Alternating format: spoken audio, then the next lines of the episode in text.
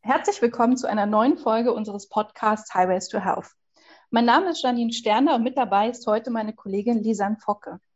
Hallo, auch einmal von mir. Wir beschäftigen uns heute mit dem Thema Liebe, Beziehung und Sexualität in Zeiten der Digitalisierung und möchten uns gemeinsam mit unseren beiden Gästen genauer darüber unterhalten, wie die Auswirkungen der Digitalisierung auf unsere Beziehung und unser Sexualverhalten sind. Wir freuen uns sehr, heute Dr. Heike Melzer mit dabei zu haben. Sie ist Fachärztin für Neurologie und ärztliche Psychotherapeutin und hat in München eine Praxis für Paar- und Sexualtherapie. Ja, hallo. Außerdem mit dabei ist Nathalie Ehlet. Sie studierte Medizin und Theologie und beschäftigt sich unter anderem mit ethischen Fragen rund um Sexualität. Aktuell arbeitet sie als wissenschaftliche Mitarbeiterin am Lehrstuhl für christliche Gesellschaftslehre an der Ruhr-Universität Bochum. Hallo, herzlich willkommen. Ich freue mich dabei zu sein. Ja, herzlich willkommen an Sie beide. Wir freuen uns sehr, dass Sie sich die Zeit nehmen, um ein bisschen mit uns über dieses Thema zu sprechen. Beim Thema Liebe, Sexualität und Digitalisierung denken viele ja immer erstmal an das Internet, an Dating-Apps, an die Suche nach neuen Lebenspartnerinnen oder nach Sex, also ein bisschen mit Blick auf Singles. Tatsächlich leben aber nach ähm, Daten des Statistischen Bundesamtes etwa 60 Prozent der Erwachsenen in Deutschland in einer festen Beziehung. Das heißt, die Digitalisierung hat vermutlich sowohl auf Singles als auch auf bestehende Beziehungen Auswirkungen. Unsere erste Frage ist daher erstmal ganz allgemein, aber auch mit Blick auf beides. Welchen Einfluss hat die Digitalisierung eigentlich auf unsere Beziehung und auf unser Beziehungsverhalten? Ja, ich denke, der größte Einfluss, den wir bei der Digitalisierung beobachten können, ist, dass sie erstmal beeinflusst, wie Menschen sich überhaupt kennenlernen, dass Partnerschaften im digitalen Raum initiiert werden, dass das Kennenlernen sich ins Internet verlagert hat, ähm, über Dating-Apps, über Online-Partnervermittlungsangebote, die existieren, aber auch die Kommunikation in der Beziehung ist ja mit Hilfe digitaler Technologien. So funktioniert sie, dass Partner, Partnerinnen über WhatsApp ständig miteinander in Kontakt sind und selbst partnerschaftliche Sexualität kann mittels digitaler Technologien auch auf distanzierte Art und Weise gestaltet werden. Und ich denke, das ist eine große Veränderung, die wir beobachten können. Ich, ich würde es jetzt vielleicht noch ein bisschen extremer formulieren. Wir haben ein äh, analoges Ich und ein digitales Ich. Äh, und äh, im Bereich der Sexualität, und die würde ich so verstanden wissen, es gibt Sexualität zur Fortpflanzung, es gibt die zur Übertragung äh, von Gefühlen, ich nenne es mal Liebe, und die triebhaft abgespaltene Sexualität dass die Digitalisierung doch eher zu einer Separierung dieser drei Bereiche geführt haben. Also ich kann heute Sexualität ohne Beziehung führen. Ich, ähm, äh, also die triebhafte Seite hat sich im Prinzip autonomisiert. Und das liegt daran, dass die Angebote von starken sexuellen Reizen sehr, sehr stark vorhanden sind. Und zwar unbegrenzt weltweit eingeschleust im Rahmen der Pornografie. Müssen wir uns auch überhalten, was Pornografie eigentlich ist aber eben auch im Bereich der Partnerwahl. Und Partner sind natürlich nicht mehr verbindlich, sondern es gibt Casual Sex Partner, äh, angefangen von Fuck Buddies über Freundschaften Plus, über Affären, über Polyamorie. Es gibt viele verschiedene Formen, äh, die Liebe und das Leben zu zelebrieren.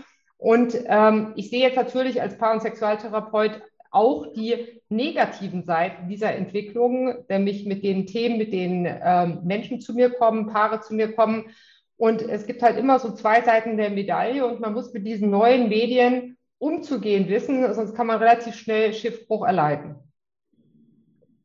Ja, danke schön erstmal ähm, für die Beantwortung der Frage. Sie haben jetzt ja gerade schon davon gesprochen, womit die ähm, Menschen in ihre Praxis kommen. Können Sie da uns noch etwas mehr darüber erzählen, womit genau diese Menschen, also mit welchen Anliegen oder auch Themen sie in ihre Praxis kommen, Frau Melzer, und ob sich die Digitalisierung auch darin widerspiegelt? Naja, sagen wir mal, ähm, ich habe als Sexualtherapeutin sexuelle Funktionsstörungen. Da hat sich zum Beispiel sehr viel verändert. Ich sehe viele junge Menschen, vor allen Dingen junge Männer mit erektiler Dysfunktion. Das gab es früher so nicht. Also das war im Kinsey-Report zu vernachlässigen, dass Männer unter 30 ähm, erektile Dysfunktion hatten. Es gab immer die psychischen ähm, Störungen, die dazu führten, aber das ist jetzt relativ äh, stark vorangeschritten. Ich sehe partnerbezogene Unlust bei den Männern. nicht generelle Unlust. Ich sehe Orgasmusverzögerung, durchaus relevant, ähnlich wie der vorzeitige Samenerguss, also dieses nicht mehr fertig werden im partnerschaftlichen Kontext. Und das liegt natürlich daran, dass wir es gewohnt sind und uns konditioniert haben am starke wechselnde sexuelle Reize und an bestimmte Masturbationstechniken, die im Zweifelsfall mit einem Partner nicht mehr umzusetzen sind. Aber auch qualitative Veränderungen sehe ich, also das, was, sag mal, was früher ähm, Hardcore war, das ist jetzt mittlerweile äh, irgendwie so also das belächelt man ja früher, als ich bin, ähm, äh, als ich früher groß geworden bin, da war eigentlich noch eine Bo Derek mit einer Bluse, die so ein bisschen was zeigte, äh, eine, eine, Anzeige in der Bildzeitung wert und alle Medien äh, schauten da drauf. Das haut jetzt niemanden mehr um. Also heute liegen die nackten Tatsachen ähm, schon in den Kinderzimmern parat bei dem äh, Abswitchen mal vom Homeschooling in die ein oder andere Rubrik weil es ist ja alles nur ein Klick weit entfernt. Und äh, solche Bereiche wie Voyeurismus, Fetischismus, ähm, Exhibitionismus, BDSM, die als Paraphilien noch in der internationalen Klassifikation von Erkrankungen stehen, sind ja heute Kulturgut geworden. Und wenn da kein Leidensdruck ist, ist das ja alles prima. Wir spielen mit dieser Vielfältigkeit. Wir müssen nur sehen, dass wir, äh, sagen wir mal, noch kompatibel werden, bleiben zum partnerschaftlichen Sex, weil manchmal äh, hat das so eine Eigendynamik über Toleranzentwicklung, Dosissteigerung, dass man sich Dinge anschaut, die halt nicht mehr so einfach mit einem realen und vielleicht auch nicht mit einem gleichbleibenden Partner zu, zu realisieren sind. Und wir sehen, ich sehe quantitative Veränderungen. Das heißt, eine große Anzahl von Unberührten, die alle schon gesehen haben. Das war jetzt gerade in der Süddeutschen Zeitung auch wieder zwei Seiten Beitrag, also dass die Menschen immer weniger in Kontakt miteinander treten, äh, äh, auch später, äh, das, das sieht man in Japan, aber auch in anderen Ländern.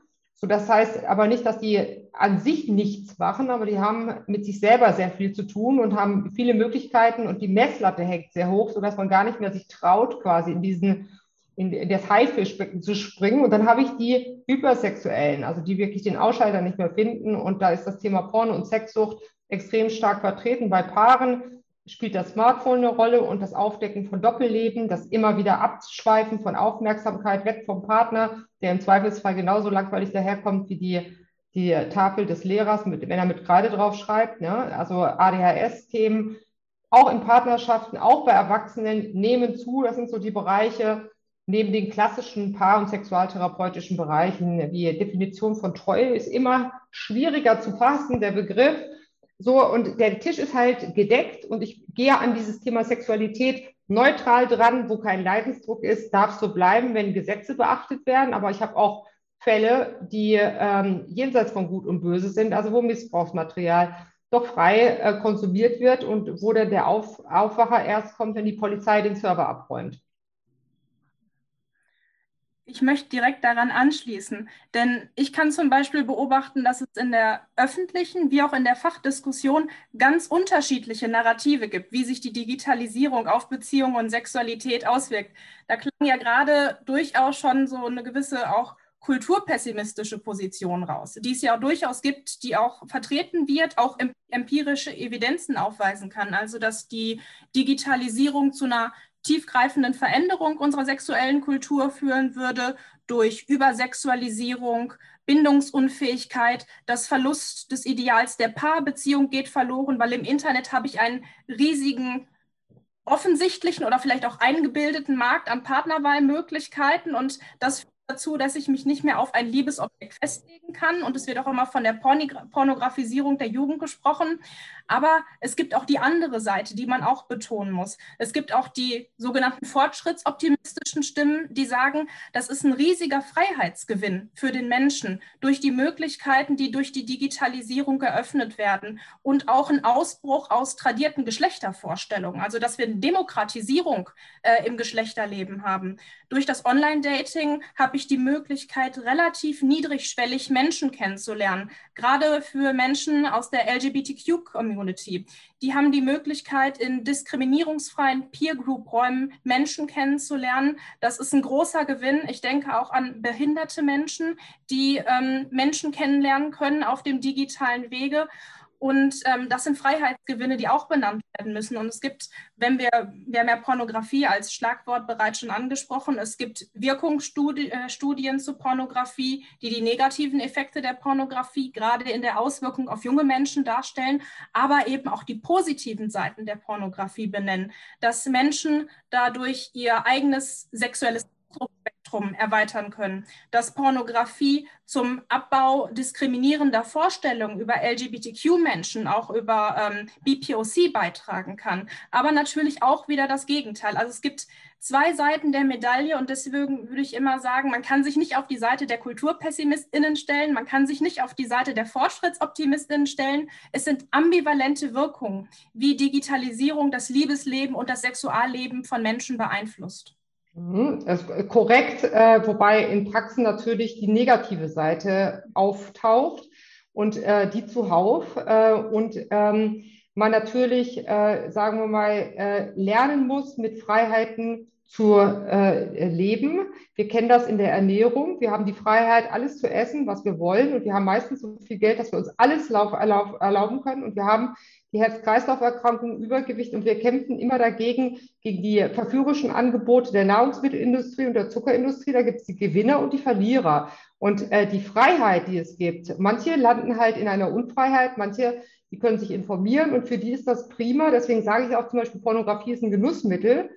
Wenn man es dauernd konsumiert, macht das Probleme ähnlich Kristallzucker. Also ich würde auch nichts gegen Pralinen einsetzen, ja, aber wenn ich es heimlich konsumiere, wenn ich immer mehr esse, wenn ich es als Allzweckwaffe benutze, dann bin ich schnell in diesem Bereich der Süchte. Deswegen muss man auch Kinder sensibilisieren, Eltern sensibilisieren. Und das sind nicht nur bei Jugendlichen, sondern das macht auch extreme partnerschaftliche Konflikte, weil die Aufmerksamkeit immer wieder zu einem vielfältigen Programm abzweigt. Und das tut der Liebe in der Regel nicht gut, weil meistens wird nicht gemeinsam geschaut, sondern einzeln, wenn der Partner schläft oder wenn äh, äh, sodass man also durchaus manchmal überrascht ist, dass man gar nicht mit einem asexuellen Partner unterwegs ist, sondern mit einem, der sehr reichlich sexuell unterwegs ist, wenn man ein bisschen in die digitalen Welten guckt. Aber es ist ein Genussmittel, ich sehe das auch so, positive und negative Seiten, je nachdem, worauf man schaut. Man sollte nur sehend und wissend sein und dann kann man das alles äh, in seiner eigenen Regie konsumieren und wenn man das auch noch kontrollieren kann, was man da konsumiert und ein gutes Gefühl dabei hat, dann würde ich immer sagen, go for it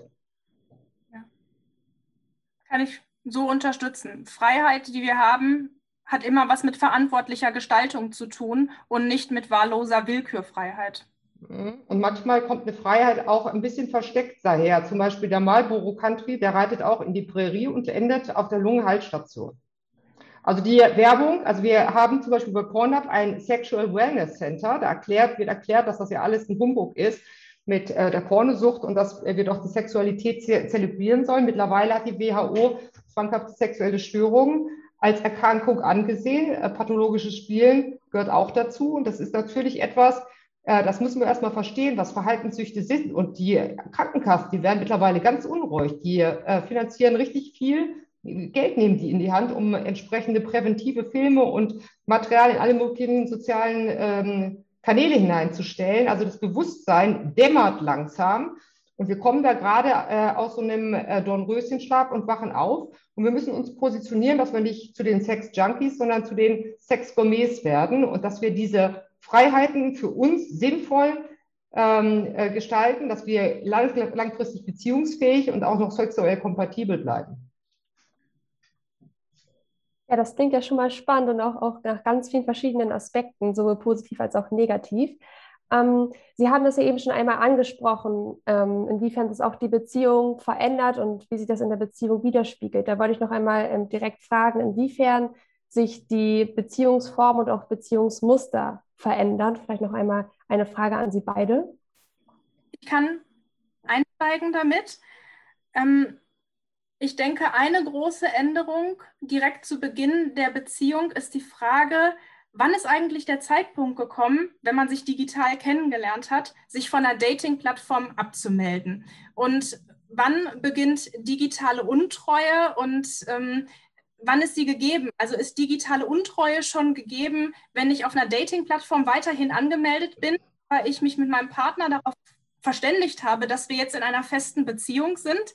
Ist das schon der Punkt, wo wir von Untreue sprechen können oder beginnt Untreue erst mit dem körperlich-sexuellen Betrug, der in der analogen Welt stattgefunden hat? Und was wir beobachten können in dem medialen öffentlichen Diskurs ist, dass durch die Digitalisierung sich das Reden darüber, was eigentlich unter Untreue verstanden wird, durchaus geändert hat.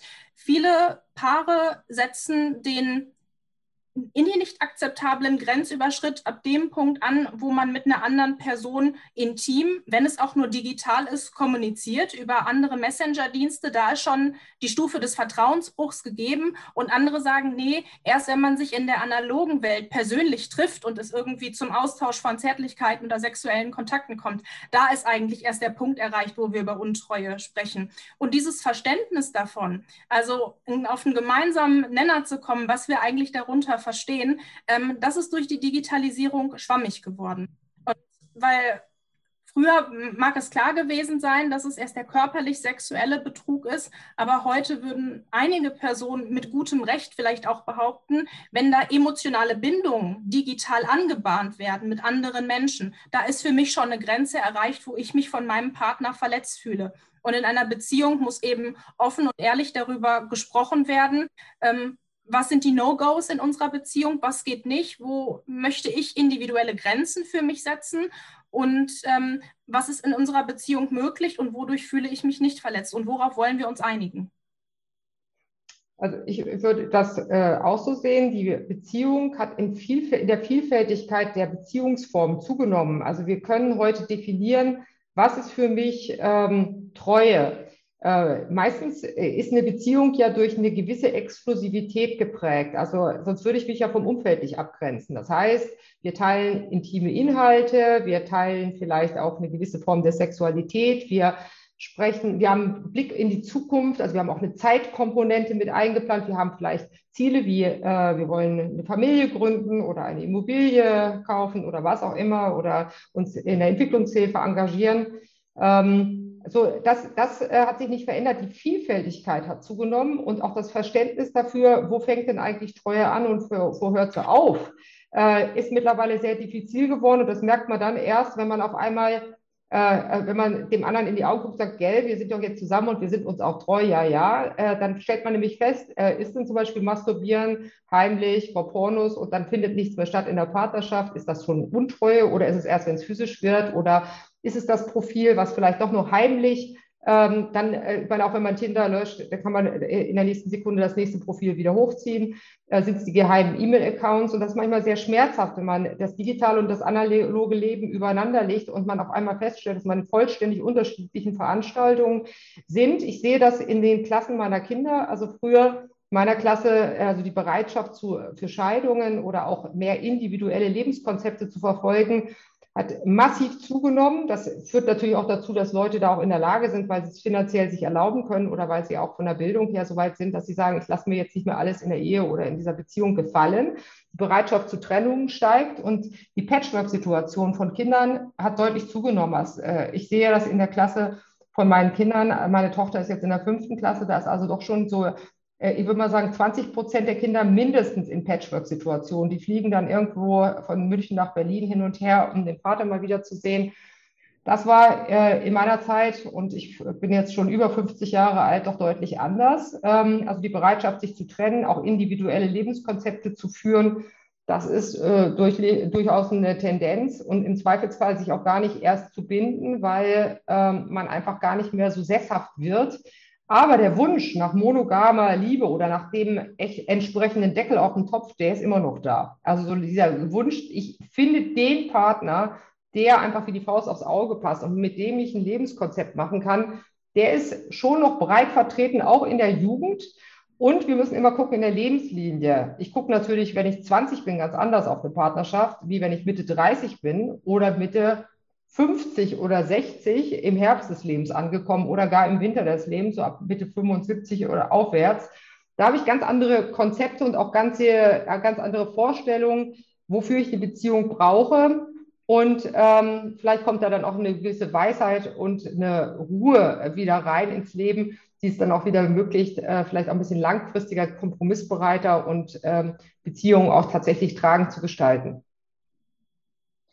Sehen Sie, äh, gab es bestimmte Entwicklungen im Rahmen der Corona-Pandemie? Also tatsächlich spielte sich ja plötzlich sehr, sehr viel dieses sozialen Lebens oder auch des Kennenlernens neuer Menschen im digitalen Raum ab. Also haben Sie ja. da in Ihrer jeweiligen Arbeit bestimmte Entwicklungen ähm, gesehen, die vielleicht vorherige Sachen verstärkt haben oder nochmal verändert haben?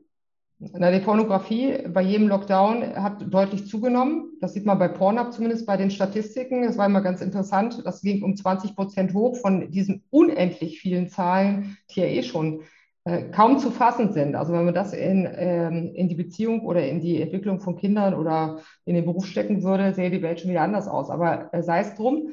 Äh, äh, die ganzen Datings-Apps sind natürlich frequent äh, genutzt worden und äh, das Dating hat sich natürlich dann eher im Spaziergang oder im Öffentlichen stattgefunden. Ähm, äh, es gibt auch äh, Zunahme von Verkäufen von Sextoys, also dass man wieder in der Beziehung auf die Beziehung zurückgeworfen, quasi wieder ein bisschen experimentierfreudiger wird, mit dem Partner vielleicht auch das ein oder andere mal ausprobiert, weil man ja dann die externen Belohnungsreize nicht so hat, wie Freunde treffen, in Urlaub fahren, essen gehen, ins Theater gehen. Das heißt, ähm, auch die waren Profiteure von Corona. Und äh, das käufliche Gewerbe, nachdem jetzt die Bordelle auch tatsächlich zu sind, hat sich massiv ins Digitale äh, verschoben. Und natürlich findet alles weiterhin statt, aber dann eben entsprechend in den entsprechenden Wohnungen und so schnell, wie man die Profile hochstampfen kann, so schnell sind sie auch weg. Die Polizei kann das überhaupt nicht kontrollieren. Ähm, also alles, äh, also Corona hat uns da nicht in eine totale Isolation gebracht, aber hat es vielleicht ein bisschen eine Ruhe reingebracht. Das heißt, man nimmt sich ein bisschen mehr Zeit weil man auch weniger durch die Weltgeschichte fliegt. Vielleicht nicht das erste Candlelight-Dinner ist dann vor dem Laptop. Ähm, und man hat halt nicht das, gleich das nächste Motel One parat, äh, wo man sich in der Bar trifft, sondern man muss vielleicht ein paar Mal hier bei uns in, äh, am Nymphenburger Park hin und her äh, spazieren, bevor man dann vielleicht den nächsten Schritt macht. Dass man ein bisschen, dass es eine, eine ja, Beruhigung geschaffen hat, wie das auch, wie man das jetzt auch merkt, dass man wieder ein bisschen mehr Zeit hat, vielleicht in der Familie Spiele zu spielen oder das Essen zelebriert oder so etwas, was ja manchmal auch ungünstig sein kann, wenn man es zu sehr zelebriert. Aber äh, auch da, äh, es hat eine Verwicklung gegeben. Sexcam-Angebote sind deutlich, haben deutlich zugenommen. Also die ganzen Sexcam-Girls berichten zumindest von deutlichen Umsatzzuwächsen.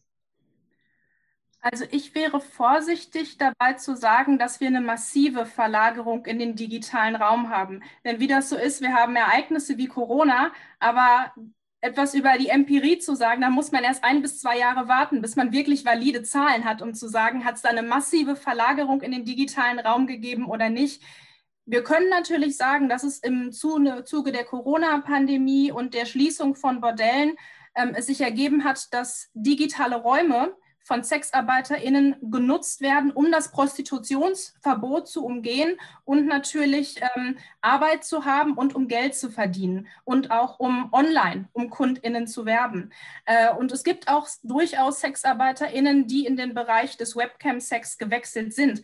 Ob es eine massive Verlagerung gegeben hat, da wäre ich vorsichtig. Das würde ich vermutlich an dieser Stelle, wo wir uns gerade noch im Kontext der Pandemie befinden, nicht unterschreiben. Was man aber schon deutlich sehen kann, sind die OnlyFans-Angebote. Also bei OnlyFans können wir auch deutliche Zuwächse sehen ähm, dass Menschen, die im Bereich Sexarbeit, wo auch immer, ob äh, im pornografischen Bereich oder im Bereich der Prostitution, also sexuelle Dienstleistungen mit direktem Kontakt, ähm, dass viele von äh, diesen SexarbeiterInnen sich OnlyFans-Profile zugelegt haben, wobei man dann auch nochmal unterscheiden muss, ob das erfolgreich ist ähm, ob es was bringt im Vergleich zu ihrer Tätigkeit äh, in der direkten Sexarbeit mit Kunden, Kundinnen Kontakt oder eben nicht. Aber das sind Dinge, die kann man wahrscheinlich erst klären, wenn wir so eineinhalb, zwei Jahre weiter sind und auf diese pandemische Lage zurückblicken. Aktuelle valide Studien haben wir dazu noch gar nicht. Ja, äh, die Empirie eiert leider ein bisschen hinterher, hinter den digitalen so. schnellen Zahlen. Und man sieht aber bei Pornhub, die liefern nämlich tagesaktuelle Zahlen, wie zum Beispiel Zahlen ansteigen beim Lockdown. Und da gibt es entsprechende bei Pornhub Insights, entsprechende Studien, die zeigen massiv den Anstieg von Pornografie. 18, 20 Prozent länderweit. Das geht einmal über die gesamte ähm, äh, äh, Karteika darüber, da müssen wir nicht auf die nächste Habilarbeit äh, in fünf Jahren warten, weil dann sind die Daten schon wieder viel zu alt, weil wir sind mittlerweile einfach extrem schnell und wir sehen ja, äh, wie zum Beispiel Alexa oder andere Statistiken einfach auch bestimmte Portale äh, oder Sexangebote, auf welcher, in welchem Ranking, also da brauche ich nur mal reingucken und dann sehe ich, welchen Effekt das hat oder wie sich bestimmte sexuelle Vorlieben verändern bevor da irgendeine Empiriestudie kommt. Also ich glaube, bei der Anzahl von Klicks sehen wir das relativ zügig, wenn wir uns diese Sachen anschauen, wie sich das verändert. Und ich habe bei ICE, bei äh, Amorelli, bei Fun Factory angefragt. Auch die hatten diese 10 bis 15-prozentigen Umsatzraten zum Beispiel im Vergleich zum Vormonat, Vorjahr, äh, im gleichen Monat des Vorjahres im Vergleich. Also das heißt, es ist, ist auch logisch zu erklären. Also Belohnungsreize da draußen hören auf in Bezug auf zum Beispiel ähm, essen gehen, Theater, schönen Urlaub machen. Das heißt, die, die Belohnungsreize und unser Belohnungssystem triggert alles, was Sexualität und Essen angeht. Ne? Die Corona-Funde kommen nicht von irgendwoher und auch diese alternativen Sexangebote, die man von zu Hause aus im Social Distancing natürlich dann betreiben kann.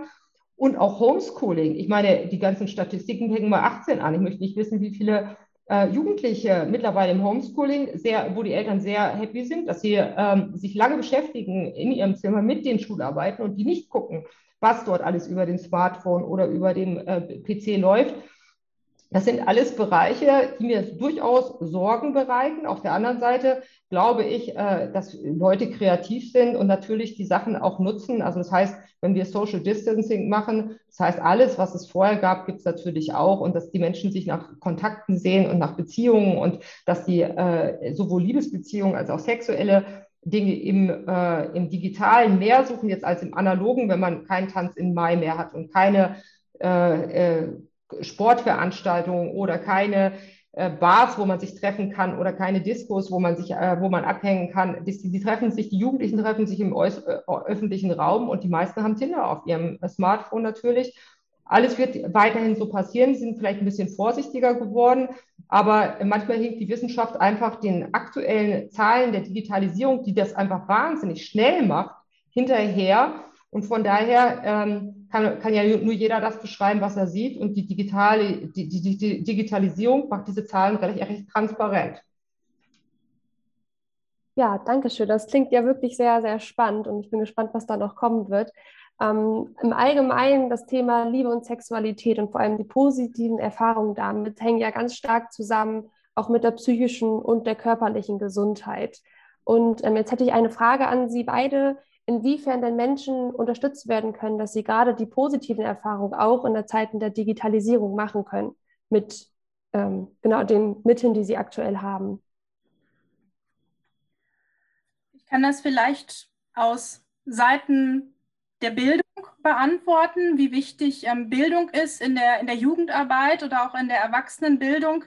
Ähm, dass es auf jeden Fall von Relevanz ist, den Umgang mit digitalen Medien in ein umfassendes Bildungsverständnis zu integrieren. Das heißt, nicht nur kognitive, aus meiner Perspektive natürlich gerade ethische und alltagspraktische Orientierung sind wichtig für den Umgang mit digitalen Medien, aber vor allen Dingen, dass wir schon relativ früh ansetzen in der Schule, in der außerschulischen Jugendarbeit, Jugendliche, aber auch Kinder, weil haben ja immer früher Kontakt mit digitalen Medien, einen eigenverantwortlichen Umgang mit digitalen Medien beizubringen und sie auch dazu zu befähigen, sie ähm, ja zu Beziehungen ermutigen, im, auch im digitalen Raum, aber dabei auch entsprechende Sozial- und Sexualkompetenzen zu vermitteln. Ähm, gerade weil Frau Melzer den, äh, den digitalen Raum im Hinblick auf Pornografie und junge Menschen angesprochen hat. Das ist in der Ethik eine Riesendebatte. Also soll man ähm, digitale BetreiberInnen von pornografischen Angeboten auch wenn sie einen Sitz im Ausland haben, ist es ja besonders schwierig, dazu verpflichten, dass sie eine Altersvalidierung einbauen, also dass ich nicht mehr auf YouPorn sonstige Seiten gehen kann, indem ich einfach nur anklicke, ich bin 18 und dann steht mir quasi das ganze Angebot zur Verfügung, sondern man muss irgendwie sein Alter nachweisen, zum Beispiel mittels Kreditkarte. Ähm, oder arbeite ich vielleicht darauf hin, dass wir einfach eine pornografiespezifische Medienkompetenzbildung brauchen und einfach sagen, wir versuchen jetzt nicht, das mit Altersvalidierung zu machen, aufgrund der Wahrung des Datenschutzes eh immer ein bisschen schwierig ist, wenn da plötzlich irgendwelche Leute abfragen, was meine Kreditkartendaten sind und dann darüber äh, feststellen können, was meine sexuellen Vorlieben sind. Das ist auch ein bisschen schwierig, sondern dass wir vielleicht in die Richtung gehen zu sagen, wir brauchen eine Medienkompetenzbildung für junge Menschen, dass sie selbstverantwortlich entscheiden können, möchte ich auf solche pornografischen Seiten gehen, was bedeutet das? Kann ich den Realitätsgrad pornografischer Inszenierung einschätzen? Ähm, kann ich mein eigenes Nutzungsverhalten vernünftig regulieren? Und das Wichtigste ist, Menschen mit Pornografieerfahrung nicht alleine zu lassen. Und man muss nicht auf so eine Plattform gehen, um mit Pornografie in Kontakt zu kommen. Wir wissen, dass pornografische Clips, Medien mit pornografischen Inhalten über WhatsApp in Sekunden verschickt sind da kann ich vielleicht eine ganz kleine Anekdote aus äh, meiner Zeit in der Gemeinde erzählen. Saßen die Jugendlichen, Gruppe von 15 ähm, Mann am Tisch herum, alle im Alter zwischen 13 und 15 und giggelten über irgendwas, was sie sich auf dem Smartphone gerade anguckten. Und ich kam dann kurze Zeit später dazu und fragte, was so witzig ist.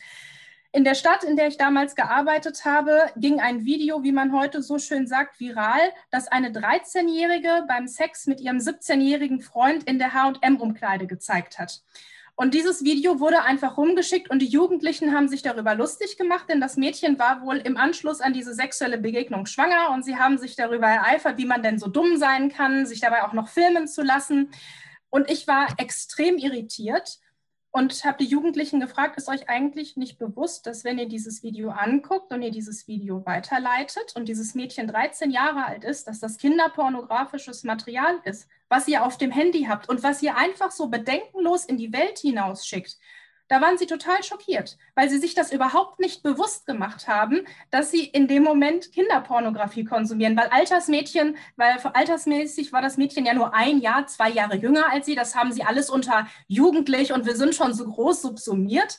Ähm, aber sie haben sich das gar nicht bewusst gemacht. Und deswegen ist es, denke ich, absolut wichtig, Jugendliche über Pornografie aufzuklären, Pornografie nicht zu tabuisieren, Pornografie nicht immer zu externalisieren, das ist mit Gefahren verbunden und ähm, das hat einen negativen Einfluss auf euch, sondern offen darüber zu reden, damit äh, auftretende Probleme, wie zum Beispiel eine Sucht, wobei Studien sagen, Suchtverhalten kommt bei allen Pornografienutzenden nur zu drei Prozent vor. Aber trotzdem muss es ja irgendwie thematisiert werden, dass sie wissen, sie können sich damit an jemanden wenden und dass sie mit diesen Erfahrungen nicht allein gelassen werden, aber nicht im Sinne von Tabuisierung, aber auch nicht von ganz affirmativen Optimismus, sondern einfach neutral darüber ähm, ins Gespräch kommen, dass es ein Teil der Lebenswelt ist, das ist es längst, das müssen wir anerkennen. Es gibt fast niemanden, der zwölf oder 13 Jahre ist, der nicht irgendwo, schon mal irgendwie, freiwillig oder unfreiwillig damit in Kontakt gekommen ist.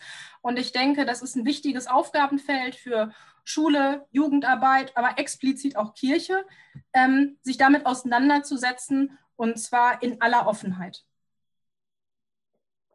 Und Eltern auch. Äh, und äh, ich würde es auch ergänzen, dass das Missbrauchsmaterial, was angeschaut wird, natürlich in allen Altersgruppen angeschaut wird. Ich habe gerade auch äh, solche Fälle auf dem Tisch liegen mit detaillierten Analysen, was da alles angeschaut wird. Und die, diejenigen, die sich das Missbrauchsmaterial anschauen, sind sich eigentlich in dem Moment des Konsums eigentlich keiner Straftat bewusst, weil sie sagen, das ist ja eh schon hergestellt, das war eine legale Quelle, ich habe das ja auch jetzt nicht weitergeleitet oder so. Ähm, also ich, äh, äh, da muss man natürlich auch sagen, also die, das Strafmaß ist jetzt nochmal deutlich angezogen.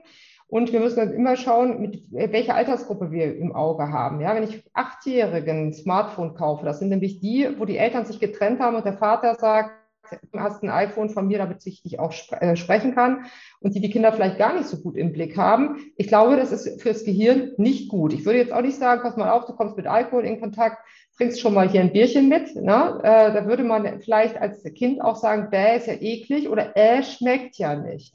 Aber es sind viele Kinder, die im, in einem äh, präpubertären Alter leider Gottes unfreiwillig und mit einem Arousal damit in Kontakt kommen und es macht was mit der Sexualität. Pornografie ersetzt sexuelle Fantasien und verändert sie. Und wir können, wir müssen schon, ich denke, wir haben ein gesellschaftliches Thema, äh, auch eins von den Eltern, von den Schulen, von verschiedenen Bereichen. Wir müssen natürlich schon, äh, weil wir noch nicht mal genau wissen, was es genau war. Verhaltenssüchte werden immer noch nicht richtig verstanden, war nämlich in den Ausbildungskatalogen der meisten Psychotherapeuten äh, gab es das früher noch nicht. Ne? Die Digitalisierung schafft neue Krankheitsbilder und die, äh, diese drei Prozent möchte ich auch mal in den Raum stellen. Da gibt es natürlich, also äh, äh, das mag ja so sein, das ist drei Prozent von wie viel? 80 Millionen ist eine Menge an Süchtigen. Und dazu gehören die gesamten süchtigen Familiensysteme dazu. Wie viele Kinder erwischen ihre Väter beim Masturbieren, wenn sie nachts auf Toilette gehen und wissen nicht, wie sie der Mutter damit äh, oder umgekehrt oder was auch immer, ja? Wie viele äh, werden mit, äh, sagen wir mal, auch äh, übergriffigen die digitalen Inhalten kommen damit in Kontakt und sind verunsichert. So, also es ist ein gesellschaftsrelevantes Thema, was noch viele, viele Diskussionen, viele äh, Wissensbeiträge hervorbringt. Und äh, selbst drei Prozent ist eine massive Menge plus der gesamten indirekt Betroffenen. Wir wissen, wie das in Suchtfamilien unterwegs ist. Und bis es zu einer Sucht kommt, ist ein langer, langer Vorlauf. Jahre, Jahrzehnte manchmal ein Vorlauf. Und das, äh, man sieht es nicht. Und gerade die Sexsucht und die Pornosucht, das sind Menschen wie wir alle vier hier. Man sieht es nicht. Äh, beim Essen sieht man es. Irgendwann passt derjenige nicht mehr durch die Tür. Ja, beim Alkohol hat man irgendwann glasige Augen und man hat irgendwie weite Poren und irgendwie äh, so eine Rötung im Gesicht. Bei der Sex, äh, Sexsucht und Pornosucht, das sind wirklich ganz einsame und ganz schwerwiegende Fälle. Und äh, man muss ganz doll aufpassen, dass man es nicht total bagatellisiert, aber man muss auch aufpassen, dass man äh, immer den, an den freien Aspekt der Wahl appelliert und ich sehe das auch so in, ähm, in arabischen Ländern, da ist es verboten. Und das Erste, was sie machen, ist herauszufinden, was man installieren muss, damit man Pornografie konsumiert. Ja, also ich habe Leute aus, äh, aus Saudi-Arabien oder eben äh, aus solchen Ländern, wo äh, erstmal so ein Filter da unterwegs ist. Aber auf der anderen Seite müssen wir die Kinder auch schützen. Ich schütze meine Tochter zum Beispiel, indem ich Screenshots mache. Und das weiß sie auch. Also das, es gibt Screenshots. Äh, sie macht Homeschooling und ich sage, ich sage ihr auch, warum ich bestimmte Sachen, wofür ich sie schützen möchte. Und ich, das ist nicht ein großes Gespräch, das sind immer wieder repetitive Gespräche. Und sie kann sich alles anschauen. Sie kann alle Bildersuche machen. Aber wie leicht äh, kommt man im, im Rahmen der Bildersuche auf pornografisches Material? Ja, es ist äh, ubiquitär vorhanden, auch selbst in YouTube, wo ja kein explizites Material ist. Über die vielen Reportagen, Pornografie ist alles, was erregt. Das kann Bild sein, das kann Akustik sein, äh, äh, das, das können vielfältige Sachen sein. Das sind ja nicht immer nur die, ähm, die Geschichten auf äh, Pornhub oder so. Ja? Aber man kommt automatisch in dieses Material und ich spreche damit. Also wenn ich da irgendetwas finde und ich mache da so eine Art Stippvisite ab und an gucke ich mal rein, was sie macht ähm, und genauso würde ich natürlich feststellen, wenn sie ähm, an, äh, an den Grapper geht und da fehlt eine halbe Flasche. Dann würde ich auch mal sagen, pass mal auf, wer hat das getrunken? Hier trinkt keiner Grapper. Ne? Du warst die Einzige, die zu Hause war. Hast du jetzt Alkohol getrunken? Man muss als Eltern schon sich auch äh, mit dem Partner versuchen zu verständigen, weil viele äh, Paare wissen auch gar nicht, was der andere macht. Ist vielleicht auch nicht erforderlich, weil jeder eine individuelle Seite der Sexualität hat, aber immer mehr und immer mehr äh, kommen natürlich auch Paare in, ähm, äh, äh, dadurch in Konflikte, dass man einfach über diese Superreize nicht mehr rezeptiv bleibt für normale Reize, dass sich Körperbilder verändern, dass man durch dieses Anschauen von Filtern oder von bestimmten jugendlichen Körpern in der Sexualität ähm, mit seinem eigenen Körper nicht mehr zufrieden ist, verunsichert wird und so weiter. Also es gibt äh, natürlich wieder hier die negative Seite, weil ich die tagtäglich in meiner Praxis sehe. Äh, man muss mit diesen Freiheiten lernen. Und es wird äh, noch eine große Menge an Verhaltensauffälligkeiten äh, zeigen, die wir so noch gar nicht erfassen. Und wir sind am Anfang einer Reise. Das Ganze wird noch an Geschwindigkeit und an verschiedenen anderen Bereichen zunehmen. Auf der anderen Seite ist es sehr, sehr wichtig, dass solche Podcasts entstehen und dass auch Menschen dazu befähigt werden, auch mal über die negative Seite äh, nachzudenken, weil Süchte verstellt den Blick. Also der Süchtige sieht es als letztes und der vernebelt sein Umfeld und die Existenzen, die dadurch ruiniert werden. Äh, und das sind Leute in guten Positionen mit äh, vermeintlich tollen Beziehungen, wo auf einmal ein Doppelleben denen auf die Füße fällt. Und das kann ein ganz schön hartes Aufwachen sein. Ich würde damit tatsächlich. Ach nee, Frau Anmerkung nur: äh, nicht drei Prozent von der gesamten deutschen Bevölkerung, drei Prozent von allen Pornografie-Nutzenden. Das naja, also das ist ja ungefähr drei Prozent der Bevölkerung, weil Sie finden für Studien kaum noch Leute, die keine Pornografie gesehen haben. Sie haben es ja selbst gesagt, die Acht Achtjährigen gucken schon und auch die 80-Jährigen gucken. Also und der Anteil von Frauen nimmt immer mehr zu. Wir sind jetzt bei 25 bis 30 Prozent der Frauen, wenn ich den Daten der schnellen digitalen Netze glauben darf, wie Pornhub und X-Hamster, die das raushauen. Ähm, und ähm, von daher denke ich mal, äh, und äh, die drei Prozent würde ich auch in Frage stellen, weil wir brauchen zehn Jahre und viele, viele haben die Reise schon angetreten. Und ich unterscheide zum Beispiel immer Leute, die das Steuer noch in der Hand haben. Ja, das sind die Sex-Gourmets, die können sich aussuchen und die, die langsam sich zu den Sex-Junkies entwickeln und die Freiheit abgegeben haben. Und das ist ein Transformationsbereich. Wenn wir hier jetzt heute am 11.05.21 darüber sprechen, äh, dann reden wir mal in ein und drei Jahren. Diese Zahlen sind ja extremst fragil und extremst unklar. Aber ich sage mal, es, ist, es erwischt viel, viel mehr als drei Prozent, weil viele sind schon auf dieser Reise und dieser Transformation von der Digitalisierung des, der Sexualität, die erreicht uns alle, indirekt, direkt. Und das ist nicht ganz weit in Timbuktu, sondern das ist hier direkt in unserer Partnerschaft, in unserer Familie, mit unseren Kindern, mit unseren Eltern, mit unseren Nachbarn und mit unseren Arbeitskollegen. Drei Prozent denkt man so, ist ja nichts, ja, äh, erwischt mich schon nicht. Ähm, da, da, muss man einfach, äh, äh, Bildung schadet da nicht. Psychoedukation ist meistens, also wenn man sehend ist, dann äh, kann man das Steuer nochmal äh, rumdrehen, genauso wie man mal weiß, wie der Insulinkreislauf ähm, funktioniert und was glykämischer Index ist. Dann kann man auch Diäten besser umsetzen, wenn man einfach ein bisschen Verständnis hat, wie das Belohnungssystem funktioniert und äh, was da äh, das Dopamin für eine Rolle spielt. Und äh, äh, wie wir geankert werden über eine Sensibilisierungsphase. Also all diese Dinge, die man weiß, wenn man Hirn, neurophysiologisch und hirnbiologisch darauf schaut, äh, auch zu dem Thema Süchte, das hilft meistens auch, sein eigenes Verhalten zu überlenken. Und da ist, glaube ich, noch extremer Bedarf an, an Wissen, was vermittelt werden soll, damit Leute gesund bleiben und selbstbestimmt ihre Sexualität und ihre Beziehung zu gestalten. Und da bin ich immer ein Freund von, solange keine Gesetze gebrochen werden, äh, experimentierfreudig und neugierig ranzugehen, aber wohl wissend, dass es eben auch Bereiche gibt, die ganz schnell überschritten werden. Und gerade wenn die Triebe unterwegs sind im Digitalen, da weiß man äh, bei diesen ganzen sozialen Medien, wenn ich als Anonymer unterwegs bin, wie schnell eine Grenze überschritten werden kann.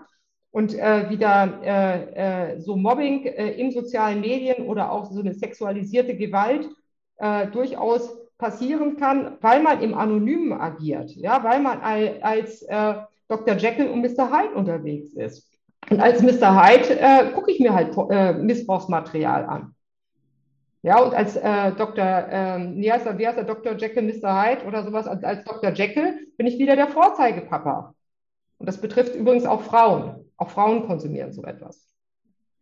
Mir geraten hier gerade so ganz viele unterschiedliche Ebenen durcheinander. Das eine ist ja, wie wirkt sich Pornografie aus? Das andere, wer nutzt Pornografie und welche Form von Pornografie? Pornografie ist für mich übrigens auch nicht Missbrauchsmaterial, äh, das ist nicht mhm. Pornografie. Das ist für mich bildbasierte, sexualisierte Gewalt und nicht Pornografie. Da würde ich einen ganz klaren Cut setzen und das eine deutlich von dem anderen mhm. unterscheiden wollen. Was wir mhm. verharmlosend als Kinderpornografie bezeichnen, ist aus meiner Definition heraus keine Pornografie. Denn Pornografie mhm. auf Selbstbestimmung, auf gerechten Bedingungen, auf dem Konsensprinzip und alles, was nicht mit diesen Kriterien einhergeht, ist für mich sexualisierte Gewalt und nichts anderes. Und da sind wir, das geht gar nicht, das muss bestraft werden, das muss verfolgt werden und mhm. konsumiert, ähm, der muss natürlich äh, bestraft werden, gar keine Frage. Mir ist das aber, wenn man so nur über Pornografie redet, immer, immer mit diesem Faktor Sucht und mit mhm Gefahrenabwehr irgendwie verbunden, kommt mir eine Seite zu wenig, und zwar die Seite Chancen von Pornografienutzung, durch die zum einen sexuelle Hemmungen abgebaut werden können, durch die zum anderen die Qualität des eigenen Sexuallebens gestaltet werden kann. Aber ist natürlich die Frage, wie nutzt man die Pornografie? Das ist ja natürlich hoch individuell abhängig von denjenigen, die sie nutzen, für was sie nutzen. Wichtig ist auch, finde ich für mich, Pornografie kann zur Erweiterung des sexuellen Ausdrucksspektrums beitragen. Also ich sage das jetzt mal ganz platt. Ich kenne nur, wie man so schön sagt, Vanillesex, Blümchensex in der Missionarstellung und vielleicht gucke ich mir mal pornografisches Material an und lerne kennen, was es nicht noch so alles in der großen, weiten Welt der Sexualität gibt auf dem sexuellen Feld und kann mir neues Wissen aneignen und in mein eigenes Sexualleben integrieren. Und was ich auch ganz wichtig finde, der Pornografiemarkt hat sich durch die Digitalisierung und der damit verbundenen Ausweitung der Amateurpornografie diversifiziert und demokratisiert. Das heißt, es ist nicht so, dass, es, dass wir nur noch große Produktionsstudios haben, die sagen so, das ist die Frau, das ist der Mann, wir geben euch das Drehbuch vor und ihr macht den Sex so, wie wir euch das sagen und so, wie der männlich heterosexuelle Blick das will. Nein, heute können sich, und ich sage das wieder sehr salopp, Erna und Franz in ihrem eigenen Schlafzimmer filmen und das mit der ganzen Welt wie sie Sexualität praktizieren. Das ist eine unglaubliche Diversifizierung. Und wir haben Pornografie jenseits heteronormativer Darstellung. Und das finde ich ganz wichtig. Wir haben Pornografie mit feministischem Anspruch. Wir haben Queer-Pornografie. Und diese Bedeutung dieser Pornografie ist nicht zu unterschätzen. Wie wirkt sich Queer-Pornografie aus Menschen aus der LGBTQ-Community aus? Das kann unglaublich empowernd sein und es kann die eigene Identität validieren, mit solcher Pornografie und solcher Sexualität konfrontiert zu werden. Wenn ich immer nur heteronormative Sexualität kennenlerne, dann vermittelt mir das ein Bild, meine Sexualität, meine eigenen sexuellen Wünsche und Bedürfnisse, die passen nicht zur Mehrheitsgesellschaft, die müssen was Schlechtes sein. Und ich werde wahrscheinlich oder eventuell in meinem Alltag dafür diskriminiert. Aber dann kann ich in der Konfrontation und Auseinandersetzung mit solcher Pornografie erleben, dass meine eigene Identität validiert wird. Und das finde ich unglaublich wichtig. Das kann auch für andere Menschen zum Abbau von Stigmatisierung beitragen. Und diese Flagge möchte ich immer wieder hochhalten, dass es eine Seite gibt, aber es gibt auch die andere Seite. Sehr gut ergänzt. Und ich würde aber jetzt, also deswegen nutze ich zum Beispiel das Wort Kinderpornografie nicht, sondern ich sage Missbrauchsmaterial. So, und dieses Missbrauchsmaterial, wir, uns wird einiges serviert weltweit. Und wir können nicht differenzieren, was ist Missbrauchsmaterial oder nicht. Welche, also wenn eine 18-Jährige von zehn Männern penetriert wird, ich kann Ihnen, äh, kann Ihnen eins sagen, meine Tochter wird das sicherlich nicht, beziehungsweise das kann nicht gesund sein. So, aber das ist natürlich legal, das kann ich mir anschauen. Und ich weiß nicht, mit welchem Druck manche Leute am Set sind. Ich weiß nicht, ob ich beim Kampfschutz gerade die Übertragung von äh, einer lebensbedrohlichen Erkrankung sehe. Ähm, und ich kann das nicht. Es ist, so ähnlich wie, äh, ich muss mal wieder in die Ernährung wechseln, wenn ich beim Metzger bin. Ja, und wenn ich da sehe, Hühnchenpfanne, Superglück oder so etwas für 2,50 Euro, dann weiß ich schon, wie das Superglück daherkommt. Und wenn ich äh, äh, das, was es bei der Ernährung gibt, nämlich Qualitätssiegel oder bestimmte Herkunftsnachweise äh, oder bestimmte Standards, die Mindeststandards, die eingehalten werden, damit ich eine Kaufentscheidung treffen kann, das fehlt zurzeit im großen Bereich der Pornografie, weil es weltweit kaum zu kontrollieren ist. Und wir glauben gar nicht, dass wir viele sagen, ich habe Klienten, die sagen, mein schlimmster sexueller Missbrauch, und es waren keine Jugendlichen, ist im Internet und dazu wichsen jeden Tag so und so viele Leute sich einen runter. Und das ist wie eine Retraumatisierung. Das heißt, äh, wenn wir Pornografie uns anschauen, müssen wir immer bewusst sein, dass wir uns auch im Zweifelsfall Missbrauchsmaterial anschauen von Leuten, die auch vielleicht pseudofreilich, vielleicht, äh, und ich glaube sehr wohl, dass viele Leute auch daran Spaß haben, diese exhibitionistische Seite, ich zeige was, ich werde geliked, äh, ich kann mir was anschauen. Das ist alles wunderbar bei den Leuten, wo das freiwillig stattfindet, im gesunden Umfang. Aber wir haben zum Beispiel auch eine Erweiterung von sexuellen Praktiken, die nicht gesund sind. Ess, Maul, Ess, Maus, also vom in Po, dann in den Mund. Äh, das ist keine gesunde Praktik. Ja, Analsex ist extrem hoch jetzt mittlerweile. Also wäre ich, ich wäre in meiner Jugend umgefallen, wenn man mich als erstes gefragt hätte, auch dann kann ich auch mal von hinten rein. Das ist aber die Kategorie Nummer eins äh, der Deutschen in den großen ähm, entsprechenden ähm, Pornoseiten. Das heißt, es macht was mit unserer Sexualität, es ersetzt Fantasien und es kann befreiend wirken, es kann bereichernd wirken bei Paaren, wo eine Monotonie eingetroffen ist in der Beziehung, dass die einfach sich das anschauen, Lust mit reingeholt. Aber ich möchte nur noch mal ganz klar betonen, dass wir oftmals gar nicht wissen, wann wir uns Missbrauchsmaterial anschauen, weil wir nämlich keine Art, äh, keine Idee haben, wie das entstanden ist äh, ob die wirklich freiwillig sind und nur weil einer stöhnt oder einer, äh, wie auch immer, äh, freudig in die Kamera leckt oder auch lächelt oder weint oder wie auch, wie auch immer, auch als Amateur, ja, weil weiß nämlich nicht, ob es heimlich gefilmt wird. Ich habe genau solche Fälle. Heimlich gefilmtes Material vom eigenen Partner wird reingestellt, um mit anderen Leuten, Paaren in Kontakt zu kommen, ohne dass der Partner weiß. Das kann schon sehr traumatisierend und grenzübergreifende Straftat sein. Wir sind in dem Bereich in einer Grauzone unterwegs und das muss sich jeder, der das konsumiert, auch klar machen. Ja, ganz herzlichen Dank an Sie beide für diese wirklich viel, vielseitigen äh, Facetten dieses Themas ähm, Sexualität in Zeiten der Digitalisierung, die Sie hier beleuchtet haben.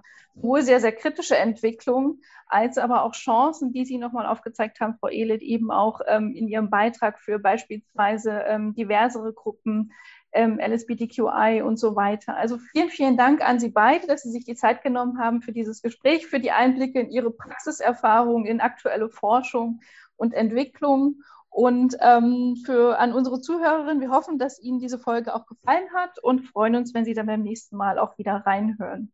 Einen schönen Nachmittag Ihnen noch.